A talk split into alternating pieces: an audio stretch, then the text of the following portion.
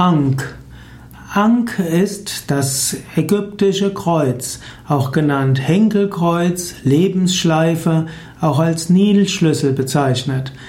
Anke wird auch bezeichnet als Ankh-Symbol, wird auch geschrieben mit A-N-C-H, wird heute auch bezeichnet als koptisches Kreuz, weil es das Symbol der koptischen Kirche ist. Ankh ist ein altägyptisches Symbol. Das Ankh-Zeichen steht für das Weiterleben im Jenseits. Ankh ist eine Hieroglyphe und steht für das, steht als das Zeichen für das körperliche Leben.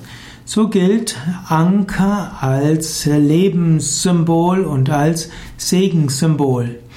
Ankh-Symbol wird heute auch in der Esoterik benutzt, meistens als Segenssymbol, als Symbol für Unsterblichkeit und für Lebenskraft.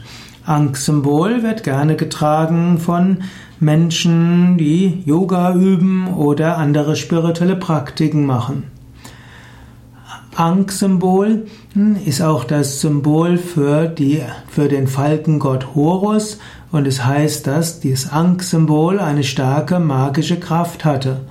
Und es heißt, dass ein Würdenträger in der Umgebung des Königs versehentlich einen Stab mit dem Fuß berührte und dann musste man sofort äh, bestimmte Riten vollziehen.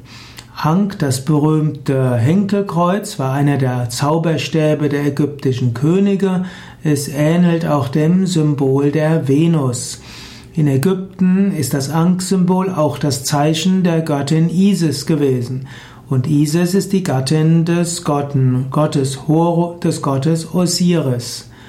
So kann man sagen, ist das Ankh-Kreuz etwas, was mit der Venus und damit dem ewig Weiblichen zu tun hat. Ankh symbolisiert damit das weibliche Element der Schöpfung. So könnte man auch sagen, dass Ankh etwas mit Shakti zu tun hat. Ankh ist ein uraltes Weisheitssymbol. Man findet es manchmal auch in anderen Kulturen. Man könnte auch sagen, Ankh ist wie das T, das Tau der Griechen, und darüber ist ein Oval gesetzt worden. Im Ankh kann man auch Shivalingam wiederfinden. Shivalingam ist eben die Yoni, das weibliche Geschlechtsorgan, und darüber Shivalingam, der Phallus. Und so ist im Ankh-Symbol wie im Symbol von Shivalingam auch männlich und weiblich zusammen. Ankh kann man auch sehen als Symbol des Menschen. Der Rumpf ist die gerade Linie nach unten, die Waagrechte sind die Arme und das Oval ist der Kopf oben. Ankh kann man auch sehen als Symbol des Menschen. Er soll sich nach oben öffnen und nach unten öffnen mit Erde und Himmel und soll dann, das drücken die Seiten aus, sich verbinden mit der ganzen Schöpfung. Es, man kann auch sagen, Anke-Symbol ist auch die Überwindung der Dualität.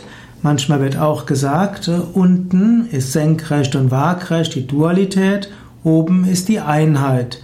Und so sollen wir von der Dualität zurückkehren zur Einheit.